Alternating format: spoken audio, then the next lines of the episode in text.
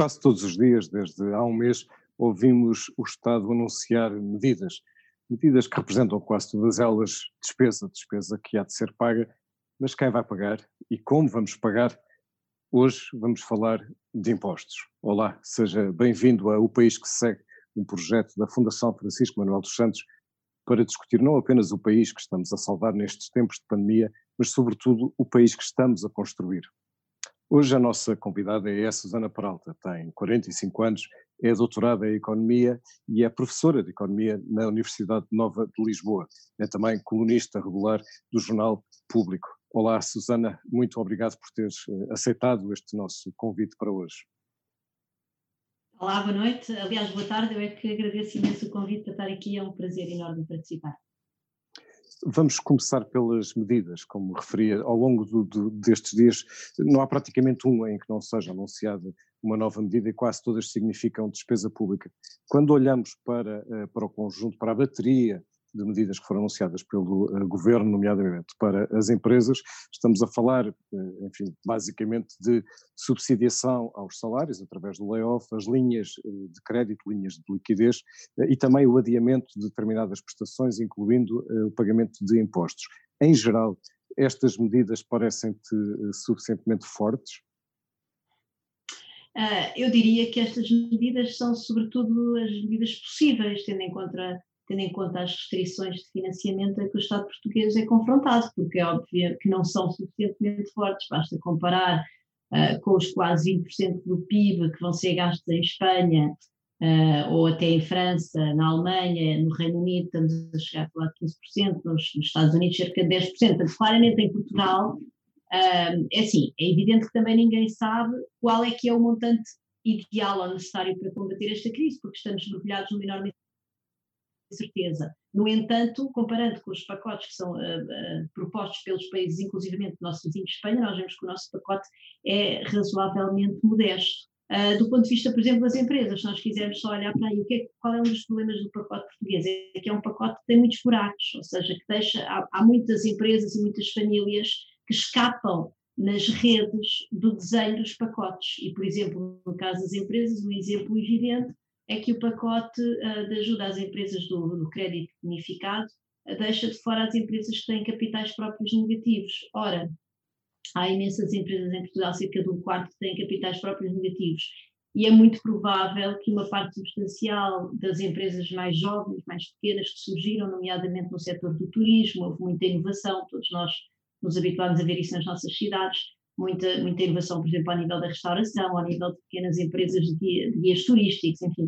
Uh, é, é, uma empresa, por natureza de uma, de uma empresa jovem, uh, é uma empresa que investe e, portanto, há uma probabilidade elevada de ter capitais próprios negativos. Ora, essas empresas ficam fora deste, deste por exemplo, dos, dos uh, empréstimos bonificados desenhados pelo governo. E isso é evidentemente muito problemático, porque são empresas que, se calhar, nós queríamos, apesar de tudo, ajudar a passar estas águas turbulentas para conseguirmos sair disto daqui a não se sabe quanto tempo, esperemos que poucos meses, e que as empresas ainda cá estivessem. É, é pouco provável, uma vez que elas não qualificam para a maior parte dos apoios que foram desenhados.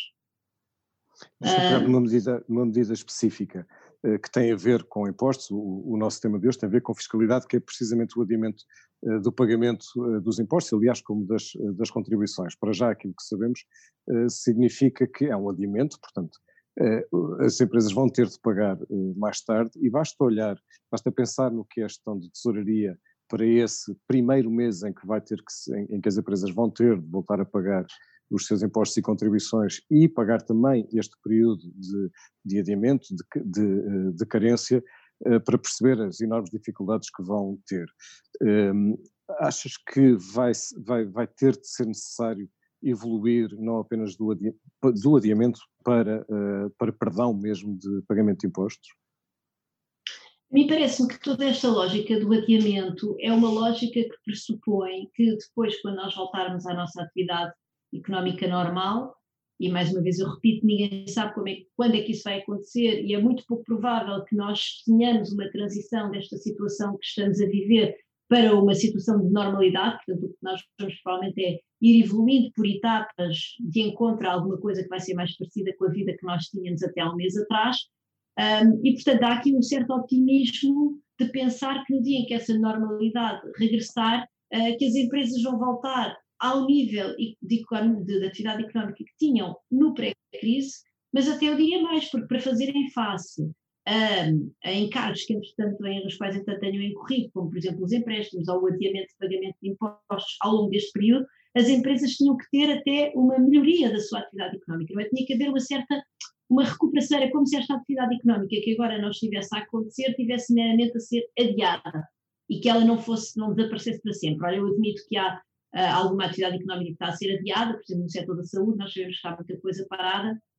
e com elevada probabilidade as pessoas que mantêm o seu nível de rendimento irão voltar a, enfim, a ir a fazer as consultas de dentista e outras que não fizeram nesta altura, enfim, ao cabeleireiro, etc. Mas há toda uma parte da atividade económica, por exemplo, toda aquela que depende do turismo, que nós sabemos que Portugal é uma das economias da zona euro que mais depende do turismo, junto com a Grécia, que não vai voltar tão cedo. E, portanto, eh, para essas empresas é muito difícil virem, a, quando retomarem a atividade, no fundo já retomam com um, um, encargo que é aquilo que, entretanto, contraíram, ou os pagamentos que adiaram ao longo da crise. E, portanto, eu acho que é mais ou menos inevitável que, em alguma altura, vá ter de haver perdões fiscais, o que me parece também, uh, enfim, choca menos que isso seja feito mais tarde, porque vai permitir, apesar de tudo, distinguir quais é são as empresas que verdadeiramente não, não, não vão ter possibilidade de fazer face aos seus, às suas obrigações fiscais, que, portanto, forem adiadas, e aquelas que de facto façam face. Portanto, eu, eu julgo que não fazer um perdão já generalizado parece-me que se calhar faz mais sentido um, uh, fazer no fundo este adiamento e depois mais tarde podemos olhar para a situação concreta de alguma empresa, espero eu, e do ponto de vista da política económica, criar algum alívio naquelas que estão com mais dificuldades em fazer face a esses compromissos. Nós estamos a falar de dívidas, não é dívidas das empresas, mas além das dívidas das empresas, estamos, eh, enfim, perante uma montanha de dívida também eh, do Estado, que ainda não sabemos a dimensão, eh, aliás, porque não sabemos sequer a duração desta, desta crise e as medidas que ainda hão de ser uh, anunciadas. Mas há uma pergunta que já todos fazemos e que tem a ver com o futuro, que é, vamos conseguir pagar esta dívida toda e, e, e como, é, como é que ela se pode pagar?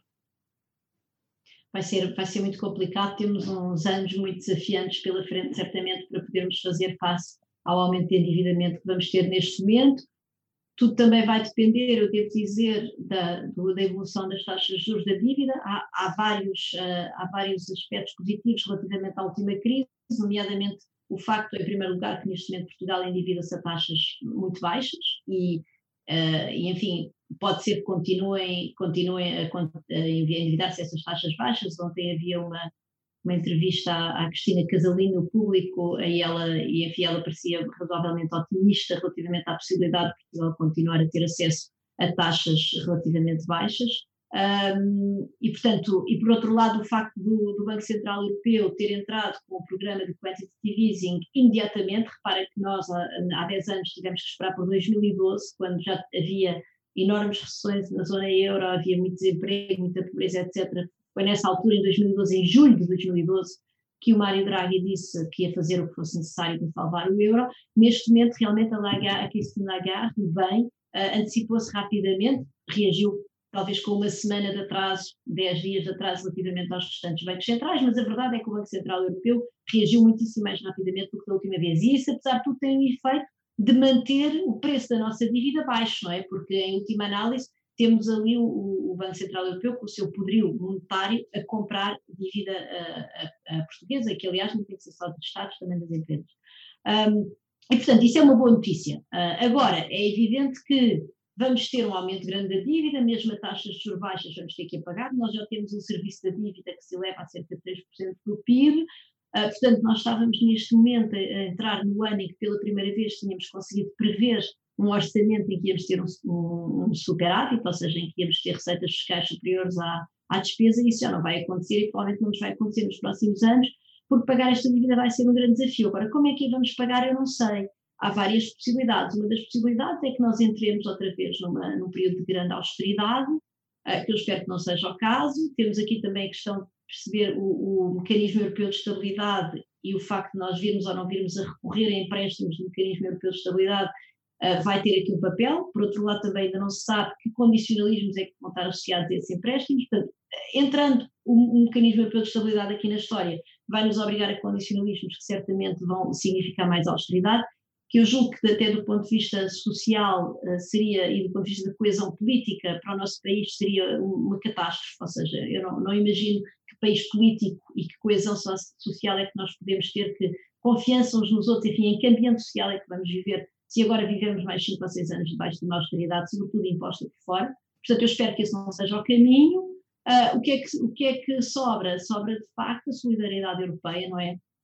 Ainda estamos, enfim, enquanto falamos, o Eurogrupo parece que continua reunido. Uh, vamos ver o que é que sai daí. Em princípio, ainda, estão, ainda está em discussão o, o, seguro, o seguro de desemprego, não é? A possibilidade de uma parte das despesas com desemprego serem financiadas ao nível europeu e, portanto, há, há aqui alguma possibilidade, espero eu, que, ou então, não precisamos de lançar impostos europeus, eu diria que há evidentemente base fiscal na Europa que nós conseguimos ir buscar para pagar uh, agora esta dívida. Uh, para isso é preciso conseguirmos chegar a fazer, enfim, fazer com que as grandes empresas, aquelas que têm mais facilidade de fazer otimização fiscal, e os grandes contribu os contribuintes, digamos, mais sofisticados, quando falamos das pessoas são as pessoas que têm níveis de educação mais elevados, que são mais móveis internacionalmente. Uh, historicamente, a, parte do bolo que é paga por estes contribuintes mais sofisticados e mais ricos, tanto do lado das empresas como do lado das famílias, tem vindo a diminuir, e é evidente que de uma forma concertada, mesmo sem lançar impostos europeus, desde que os países europeus se consigam pôr de acordo para, uh, por exemplo, a agenda que está em cima da mesa de fazer que as multinacionais paguem os seus impostos através de, de, de, fórmulas que, enfim, que inibem de alguma forma a evasão fiscal por parte, ou a otimização fiscal, vamos chamar assim, por parte dessas empresas. Portanto, há uma agenda europeia ao nível dos impostos que não tem, repito, não tem de passar por um imposto europeu, no sentido em que a Comissão propunha uma taxa ao Parlamento e o Parlamento sufragava e a partir daí tínhamos o imposto que era como, como existem impostos federais nos Estados Unidos, pode ser realmente uma coordenação fiscal ao nível europeu, que nos permita, apesar de tudo, ir buscar dinheiro a bases fiscais que neste momento uh, têm, têm estado a contribuir, que não contribuem claramente a sua parte justa, vamos dizer, do bolo, e que poderá naturalmente ajudar a pagar esta crise. Quando falas em, em otimização fiscal, estás a falar de coisas como seja a utilização de, de praças financeiras onde, eh, onde, onde, se paga menos impostos, e isso acontece dentro da própria eh, União Europeia. Como sabemos, muitas empresas, incluindo em Portugal, têm sede fiscal, por exemplo, na Holanda, onde se paga menos impostos. É, é, é desse tipo de coordenação que estás a falar, com possibilidade também neste momento? Há uma, há, uma,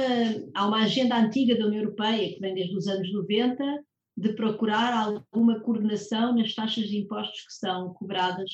pela, pelos países, nomeadamente em sede de impostos sobre, sobre rendimento das, das empresas, ou seja, no, no, no no equivalente nos outros países, não é? Essa é uma agenda antiga da União Europeia que tem sempre funcionado de forma uh, um bocadinho como, como aconselhamento, ou seja, como uma espécie de, enfim, havia uma uma coisa nos anos 90 que se chamava o Código de Conduta para, para os impostos sobre as empresas e que no fundo impunha que não houvesse comportamentos agressivos, como o comportamento da Irlanda, como o comportamento da, da Holanda. Uh, hoje em dia está em cima da mesa, mas já está, já está em discussão há muitos anos, no Parlamento Europeu, um pacote que, que tem que ver com uma, uma passagem de, dos impostos que, por exemplo, recaem sobre as multinacionais, que aliás recaem sobre as multinacionais, em que cada empresa não pagasse os impostos em função do lucro que declara em cada um dos países, que é uma, que é uma base fiscal, que é uma realidade, vamos dizer, contabilística muito mais fácil de manipular pelas empresas. Eu não estou a dizer que as empresas escondem lucro, estou só a dizer que é, é mais fácil para, para, as empresas porem, colocarem, entre aspas, o lucro noutras, noutras eh, praças financeiras, como dizes. Uh, há, há, de facto uma, uma, regra que está em cima da mesa e que tem estado a ser debatida há, há vários anos pelo Parlamento Europeu, que é uma regra de aporcionamento, ou seja, em que as empresas pagam os lucros não em função da, dos lucros que declaram, mas, por exemplo, em função uh, das vendas que têm em cada região, em cada país. E, portanto, isso já limita muito mais, porque é muito mais difícil para uma empresa dizer que não vendeu os produtos uh, aonde os vendeu, sem entrar aí em práticas que já seriam ilegais. Uh, e, portanto, isso é o tipo de, de, de, agenda que nós podemos, esperemos até pode ser que esta crise da Covid-19 volte a impulsionar ao nível do Parlamento Europeu, porque ela tem estado bloqueada por diferentes, por diferentes grupos parlamentares. Mas depois, isto, isto aqui, vamos dizer, isto, é, isto estamos ainda num domínio muito pouco ambicioso, porque isto é algo que está estado em discussão, que já foi votado várias vezes e, portanto, eu acho que é possível que agora, com esta crise enorme que nós estamos a viver, que haja de facto algum ímpeto político ao nível do Parlamento Europeu para entrar por esses caminhos. Há, por exemplo, também os impostos sobre as plataformas digitais, uh, que, são, que são mecanismos de coordenação, mas que, digamos, vão para além, são mecanismos de coordenação que entram na própria, no próprio osso do imposto, não é? no desenho do imposto, que, que que vão para além daquela coisa que nós fazíamos nos anos 90, que era criar os códigos de conduta e dizer aos irlandeses, vá lá, não cobrem, não, aumentem lá o vosso IRC. Vai além disso, isso é uma boa notícia, uh, vamos lá ver se, isto, se isto agora pode desbloquear. Mas depois tem havido aí outras propostas mais, uh, mais ambiciosas e que seriam naturalmente ótimas notícias, que seria a criação do genuíno imposto europeu, que era no fundo atribuir uma base fiscal qualquer à, à União Europeia e em que depois a Comissão, enfim, propunha uma taxa, o Parlamento uh, sufragava essa taxa, como aqui em Portugal acontece com o Orçamento de Estado, não é? O, o, o, Governo submete ao Parlamento uma proposta de uma estrutura de taxas de IRS, depois o Parlamento vota, e, portanto, tem havido várias propostas, há a proposta mais evidente, mas que também parece menos ambiciosa do ponto de vista da capacidade de gerar receita, que é a proposta de um imposto uh, carbónico, não é? Portanto, e, que, e que além disso seria alinhado com a agenda política da comissária, da Presidente da Comissão Europeia, uh, da, do, do, Pacto Verde Europeu, portanto faria bastante sentido, aparentemente não tem, não é, não é uma grande, não é uma grande ajuda para gerar a receita fiscal, uh, e há, por exemplo, uma outra proposta que é muito mais, muito menos consensual, mas mais arrojada, que seria o imposto sobre o património, semelhante àquele que alguns candidatos democratas à Casa Branca, que entretanto já saíram da corrida, o último dos quais ontem ou anteontem, o Bernie Sanders, uh, mas a Elizabeth Warren também tinha uma proposta desse género, e há agora os mesmos economistas que desenharam a proposta da Elizabeth Warren, são europeus, são franceses, embora trabalhem nos Estados Unidos, e junto com um outro colega economista da London School of Economics, desenharam uma proposta do que poderia ser um, um imposto europeu sobre o património uh, e que até seria temporário. Portanto, segundo os cálculos destes economistas, em 10 anos nós conseguiríamos mutualizar uma parte da dívida, que fosse equivalente essencialmente a 10% do PIB europeu, e pagá-lo com estes impostos que, uh, que seriam apenas pagos pelo 1% mais rico ao nível do património, nem sequer ao nível do rendimento. Portanto, há várias propostas em cima da mesa. Agora, vai tudo depender, depende, infelizmente para Portugal, ah, eu digo infelizmente porque neste momento estou muito pessimista relativamente aos desenvolvimentos europeus, que é uma economia pequena e, portanto, tem, tem pouca. Tem, tem, não faz muito sentido, por exemplo, Portugal lançar um imposto sobre o património, porque é evidente que o património deixa de estar em Portugal. Mas isto tem que ser coisas que são lançadas a nível concertado pelos países. Um, e, portanto, existem, existem formas, de facto, de, apesar de tudo, gerar receita fiscal uh, que, que, que têm de ser sempre, ou que têm de ser em larga medida coordenadas ao nível europeu. E aí, enfim, eu vejo com algum pessimismo, porque neste momento eu vejo a União Europeia num grande impasse relativamente à resposta a esta crise.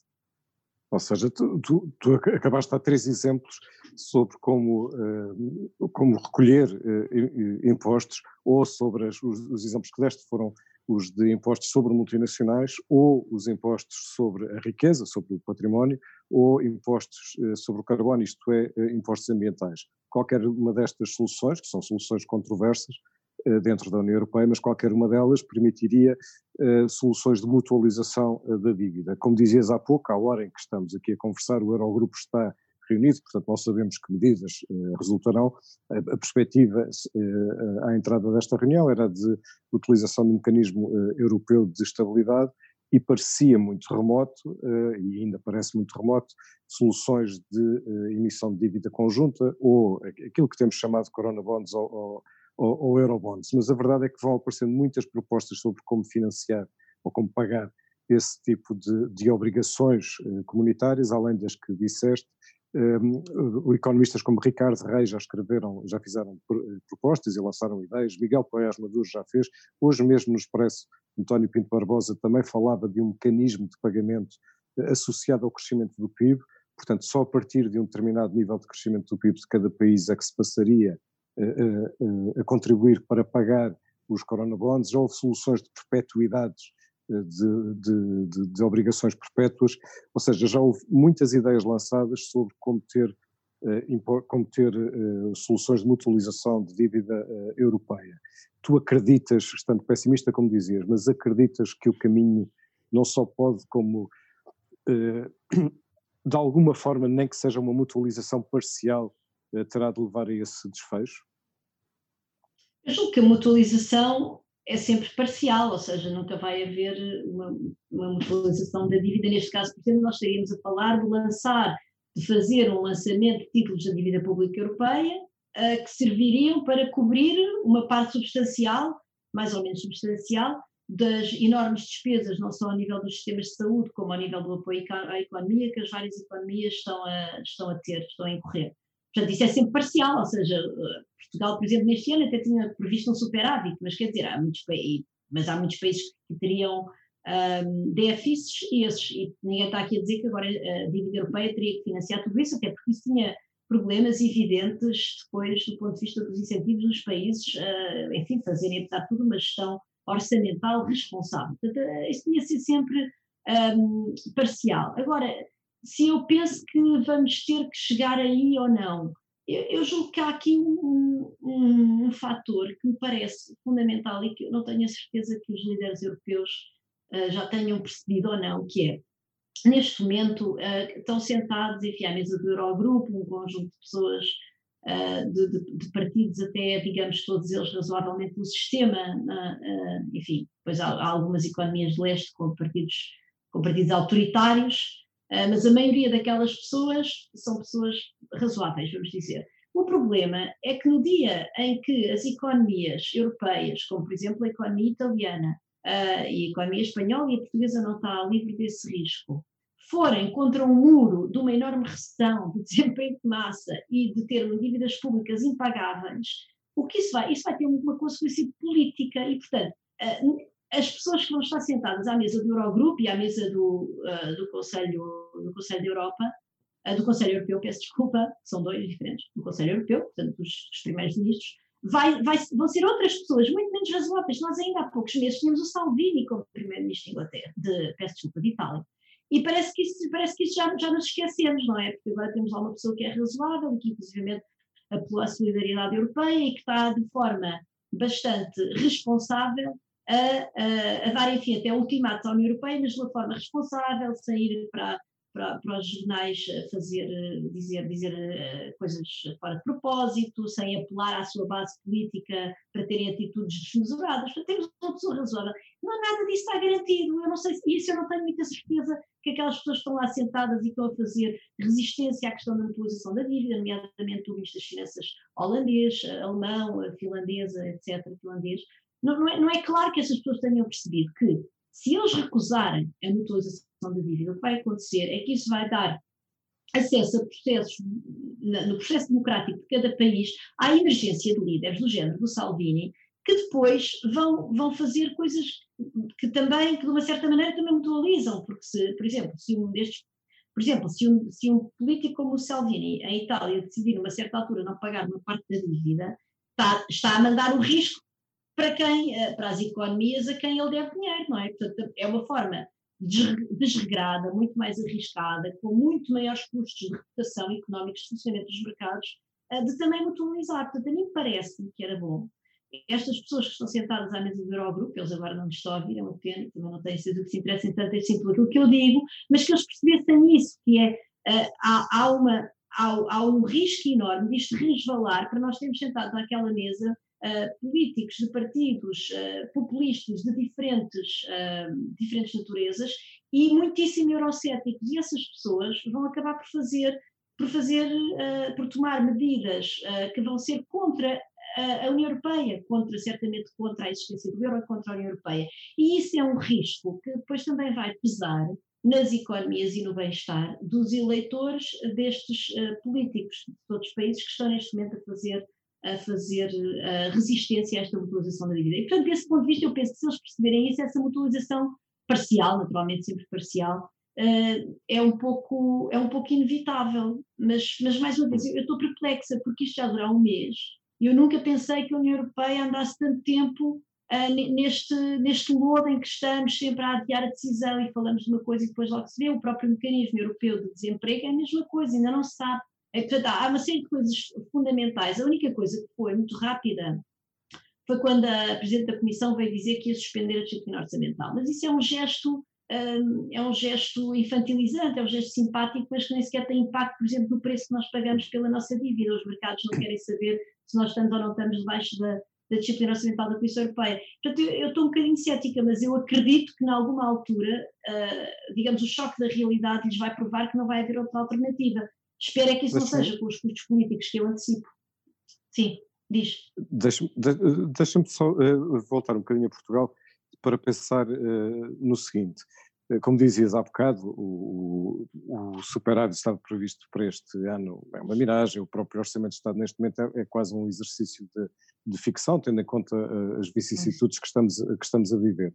Mas quando olhamos para um orçamento do futuro, não vemos só mais despesa pública, vemos também muito mais despesa social,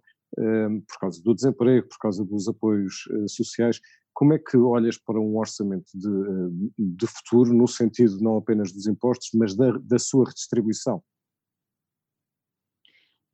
Eu, eu, julgo que é evidente que esta crise põe a nu, coloca a nu as, as enormes desigualdades que, que existem no, na, na, sociedade e em Portugal certamente, ou seja, a dualidade do mercado de trabalho, por exemplo, o facto de haver várias pessoas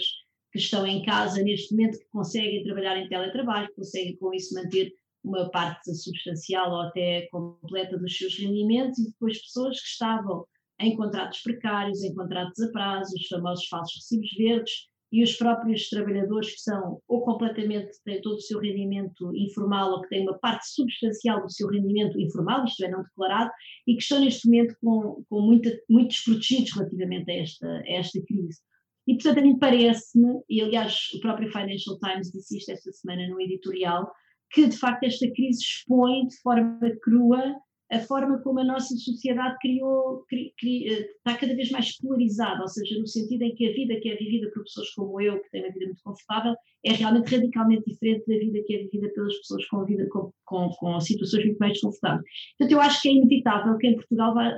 vá haver uma reflexão relativamente a isso, e é evidente que vamos ter que ter um Estado social mais um, generoso, espero eu, com serviços públicos de muito maior, maior qualidade. Aliás, uma das razões pelas quais nós estamos nesta enorme crise foi por causa do desinvestimento, como é sabido, no setor da saúde transversal, não estamos a falar só de Portugal, transversal. Uh, se houvesse mais capacidade nos, nos, nos, sistemas de saúde, nós não tínhamos que estar nesta crise. Isso também é redistribuição, é importante perceber isso, ou seja, quando o Estado cobra impostos e fornece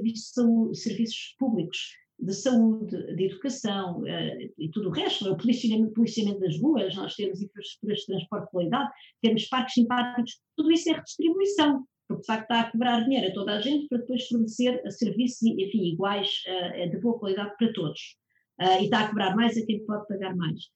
e certamente vai ter que haver uma reflexão no nosso país, porque nós tivemos um crescimento nos últimos anos, como é sabido, muito baseado no setor do turismo. Ora, o setor do turismo, isso foi aliás várias vezes apontado, que este crescimento uh, gerava muito emprego, mas era emprego de má qualidade. E isso viu-se agora, porque essas pessoas todas ligadas ao setor do turismo são mais provavelmente os tais precários, com rendimentos informais, etc. E, portanto, aquilo que eu espero, e é assim, mesmo não indo uh, ao domínio daquilo que é possível fazer em termos fiscais uh, ao nível europeu, é evidente que ainda assim há coisas que Portugal pode fazer. Por exemplo, Portugal tem uma figura fiscal que são os benefícios fiscais para residentes não habituais, que nós sabemos que atraiu pessoas, enfim, sabemos pouco porque não há grande transparência relativamente a dados fiscais no nosso país, mas aquilo que sabemos é que atraiu pessoas que vieram instalar-se no nosso país, pessoas com rendimentos substancialmente elevados, uh, que puderam inclusivamente comprar património de grande, de grande valor nos centros das cidades, etc., e que não pagam a sua parte de impostos. Eu penso que, este, por exemplo, neste pós-crise, nós vamos ter de confrontar o governo, nós eleitores, nós cidadãos, a confrontar o, o, governo com, com essa enorme falha. Nós em Portugal já há vários anos que não temos, por exemplo, imposto sobre uh, imposto sucessório. Uh, essa é outra coisa que Portugal pode muito facilmente implementar sozinho, porque há uma parte do património das pessoas que, que, é, que, é, que é, imóvel e, portanto, esse é mais, é mais difícil de, uh, de esconder num paraíso fiscal, enfim. Uh, e, portanto, há, há, uma série de. de há, há, vários, há várias exceções quando nós olhamos para o IRC. Um, várias exceções que criam uma, uma taxa de tributação efetiva do capital muitíssimo abaixo da, da, taxa de tributação efetiva do trabalho, dos rendimentos de trabalho. E, portanto, há várias pequenas coisas que Portugal, apesar de tudo, pode fazer uh, que, que, vão no sentido de uma maior justiça fiscal uh, e no sentido, então, de tentarmos criar dentro das nossas possibilidades uma sociedade mais coesa para, quando tivermos, ou se voltarmos a ter, esperemos que daqui a muito tempo, uma crise destas dimensões, que o FMI está a, a preparar-se para dizer para a semana que é pior do que a crise dos anos 30, portanto é, é aí que nós estamos, quando nós voltarmos a ter uma crise destas dimensões, não termos uma parte substancial da sociedade que está completamente desprotegida relativamente aos enormes riscos económicos que nós neste momento estamos e a vale, E vale a pena falar do rendimento básico universal, é uma, uma ideia que voltou agora neste momento eh, a ser eh, discutida. Eu julgo que vale sempre a pena falar de tudo, inclusive do rendimento básico universal. Eu, aliás, julgo que os momentos de crise são momentos muito ricos de debate e, e, e gosto muito que esse debate surja na, na, sociedade, acho que isso é uma coisa boa. Eu, pessoalmente, tenho uma simpatia de princípio pelo rendimento básico universal, no sentido em, em que eu tenho, parece-me de facto, do ponto de vista do desenho da sociedade, imaginar que as pessoas, em qualquer momento da vida, ou porque decidem deixar de ter rendimento, ou por algum azar da vida deixam de ter rendimento, têm sempre aquele rendimento ali com o qual conseguem viver uma vida razoavelmente digna. Eu tenho uma grande simpatia, digamos, por aquilo que isso nos podia permitir enquanto reorganização social. Uma vez houve um filósofo belga que trabalha nestas coisas, que disse, aliás, numa conferência da Fundação Francisco Manuel dos Santos, que isto era uma grande redistribuição de liberdade. Não era uma redistribuição de rendimento, era uma redistribuição de liberdade. Portanto, eu, desse ponto de vista, tenho uma grande simpatia. Uh, agora, eu também me parece que hoje em dia, com a quantidade de informação que o Estado tem acerca do nosso rendimento, eu tenho sempre muita dificuldade em, em, em, embarcar por esse caminho, porque a mim o que me parece é que é evidente, apesar do rendimento básico, do rendimento uh, universal, ser um rendimento que depois é sujeito a impostos e, portanto, ele não, não é verdade que ele é igual para todos, porque é evidente que se eu receber o mesmo rendimento que uma pessoa com menos uh, dinheiro do que eu, eu pago um imposto superior sobre esse rendimento e, portanto, ele não é igual para todos, isso não é verdade.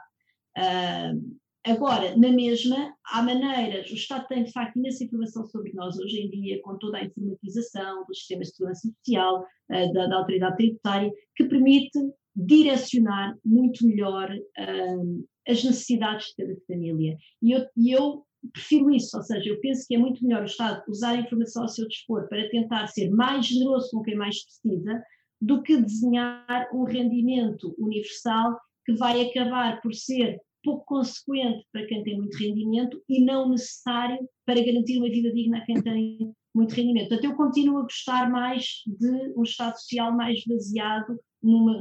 numa, numa função redistributiva, em que, em que quem pode paga e quem não pode recebe. Tem é que receber de maneira mais generosa. Susana, afinal, na fiscalidade, que país segue?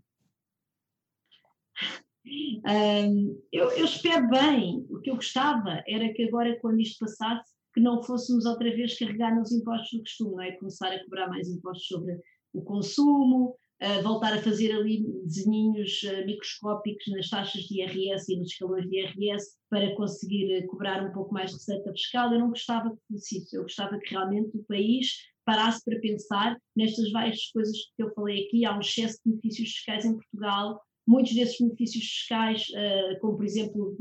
já referi, não é, os, os residentes não habituais, beneficiam uh, os sortudos, quem não, quem não deviam beneficiar.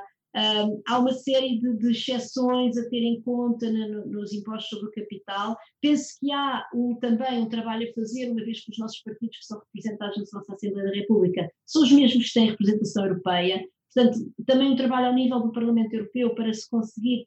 avançar nestes, nestes impostos uh, com, com, uma, com uma colaboração europeia, como por exemplo o imposto sobre as multinacionais, as plataformas digitais, etc. Portanto, eu gostava mesmo muito, é um pedido que eu deixo aqui aos nossos representantes políticos, que aproveitem esta crise para pensarem nos impostos como de facto um instrumento de prosperidade, que é ir buscar dinheiro uh, aonde ele está muitas vezes uh, sem, sem ter uma, uma contrapartida, digamos, de produtividade, muitas vezes são, são rendas, ou seja, são, são eh, montantes que do ponto de vista económico não, têm, não faz grande moça se forem taxados, e, uh, e de facto pôr nas mãos das pessoas que com isso conseguem ter uma, uma, vida, uma vida melhor, mais saudável e com isso também serem mais produtivos, e portanto haver aqui uma, uma, uma, uma, redefinição e uma verdadeira reflexão relativamente àquilo que pode ser a política fiscal do século XXI. Nós ainda não fizemos essa reflexão, estamos 20 anos atrasados, mas eu julgo que um choque desta dimensão pode ser um momento para fazermos essa reflexão. Susana, nós todos estamos a, a, aprender coisas com esta, com esta crise e a viver coisas que nunca uh, tínhamos vivido. Um, o que é que isto está a mudar em ti? Uh, qual é a Susana Peralta que se segue? Isso é uma pergunta engraçada e desafiante. Há uma coisa que está a mudar em mim. Em primeiro lugar, há evidente uma dimensão pessoal, não é? Do ponto de vista da pessoa, enfim, estou a viver há quatro semanas em casa com três filhos pequenos, isso tem sido bastante desafiante, mas mas também tem sido muito interessante, ou seja, houve aqui aprendizagens de parte a parte, tanto dos adultos como das crianças cá de casa, que eu julgo que não teriam sido possíveis se nós não tivéssemos este período longo de exclusão da escola e de confinamento, se fosse uma semana não servia para nada, mas eu também julgo que é preciso termos consciência que estas aprendizagens e este aspecto crítico que eu estou aqui a, a realçar não são reproduzíveis em famílias que não tenham o mesmo rendimento, o mesmo nível de educação do que a minha. Portanto, é uma visão um bocadinho utópica e que eu tenho consciente que é, que é deste lado da sociedade onde eu felizmente me insiro. Um, depois, enquanto profissionalmente, eu, eu, eu já era uma economista razoavelmente preocupada, não é? E, enfim, penso eu, se vê por aquilo que escrevo, etc., penso muito no, na realidade das pessoas, mas neste momento esta crise tornou-se tornou tornou uma evidência para mim que a economia é uma ciência social que que tem o dever de estar ao serviço dos cidadãos e, sobretudo, estar ao serviço dos cidadãos mais fracos, mais desprotegidos.